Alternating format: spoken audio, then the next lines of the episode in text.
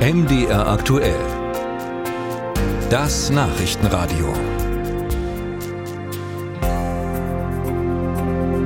Es ist ein heftiger Krieg in Europa, den Russland gegen die Ukraine führt. Und seit Beginn ist unser Nachbarland Polen einer der größten Unterstützer und Waffenlieferanten der Ukraine gewesen.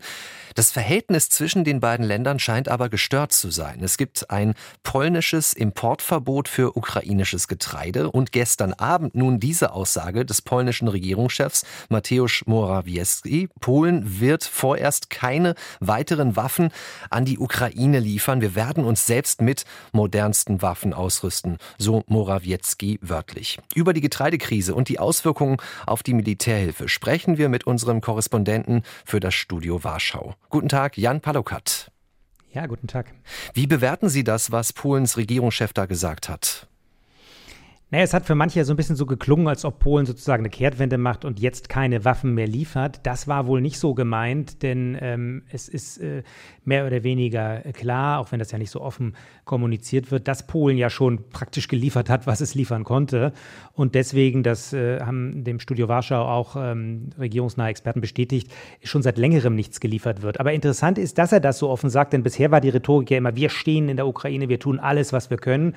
Und da gibt es noch ganz andere ähm, Kommentare aus dem Regierungslager, auch vom Staatspräsidenten, der unlängst im Rahmen dieser Streitigkeiten um Getreidelieferungen die Ukraine mehr oder weniger als einen Ertrinkenden bezeichnet hat. Und man müsse aufpassen, dass man von ihm nicht in die Tiefe gerissen wird. Also das sind ganz andere Töne, als wir äh, gewohnt sind. Und entsprechend wurde auch Morawieckis Äußerung, die vielleicht gar nicht so äh, scharf gemeint waren, äh, in diese Richtung verstanden. Aber man könnte jetzt trotzdem verunsichert sein. Steht Polen nun überhaupt noch hinter der Ukraine? Ist es nun vielleicht ein Ausdruck, dass man sich Stück für Stück zurückzieht? Ja, in der Rhetorik sagt man, es sind jetzt auch mal äh, andere dran. Äh, auch äh, die Sozialleistungen für ukrainische Flüchtlinge werden teilweise von einem Regierungssprecher hier dieser Tage ähm, zur Disposition gestellt. Ähm, das zitierte Interview von Morawiecki hatte noch einen anderen Teil, der es nicht in die Schlagzeilen geschafft hat. Da hat er nämlich gesagt, dass die Sicherheit der Ukraine nicht zur Disposition gestellt wird.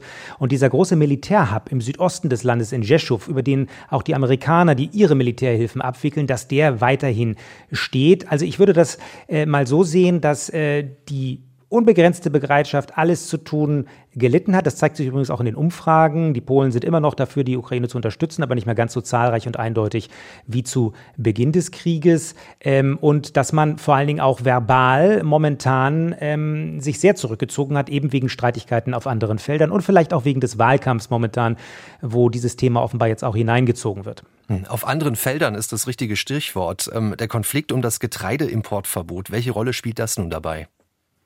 Also das hat die Gemüter hier sehr, sehr stark erhitzt. Äh, da haben auch die Ukraine, hat auch äh, Präsident Zelensky seinen Teil zu beigetragen, der bei einer Rede äh, vor den Vereinten Nationen in New York Polen zwar nicht direkt angesprochen hat, aber gesagt hat, es gebe da europäische Länder, Freunde der Ukraine, die da ein Theaterspiel vollführten rund um das Getreide und damit die Bühne für Moskau bereiteten. Darauf gab es sehr, sehr scharfe Wortmeldungen in Polen. Die Einbestellung des Botschafters der Ukraine, ein Treffen Zelenskys mit Präsident Duda platzte. Also da wird wirklich auf offener Bühne Bühne äh, gestritten. Und äh, es ist eben die große Frage, ob das jetzt nur tagespolitisch ist, weil eben äh, die polnische Seite diesen Importstopp für bestimmte äh, ukrainische Agrargüter nun äh, verlängert hat oder ob es tiefer liegt.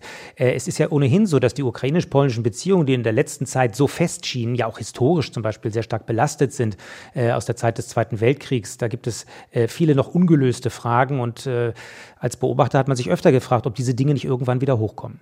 Und Sie sagen, die Zustimmung in der Bevölkerung gibt es weiterhin, also die Menschen in Polen wollen weiterhin der Ukraine helfen? Ja, generell ist das weiterhin äh, so, dass die meisten Polen sagen, Hilfen sind gut, aber es mischen sich eben auch in der Bevölkerung äh, kritische Stimmen dazwischen. Da wird gesagt, das ist eigentlich vom Umfang her jetzt doch langsam zu viel. Die Ukrainer hätten eine zu fordernde Haltung. Äh, das hört man oft. Also das sind dann eher so, äh, äh ich würde mal sagen, emotionale Themen, die da eine Rolle spielen. Und es gibt eine Partei rechts von der PiS, die Konföderation, die hier in der Ukraine-Politik einen ganz anderen Kurs fährt, viel, viel kritischer ist, auch was die Flüchtlinge betrifft. Und äh, viele sagen, die Rhetorik spitzt sich deswegen auch zu, weil Peace im Wahlkampf dahin schielt. Denn diese Partei, die Konföderation, mit der muss sie rechnen und äh, nach Lage der Dinge kann diese Partei der Peace ihre aktuelle absolute Mehrheit kosten.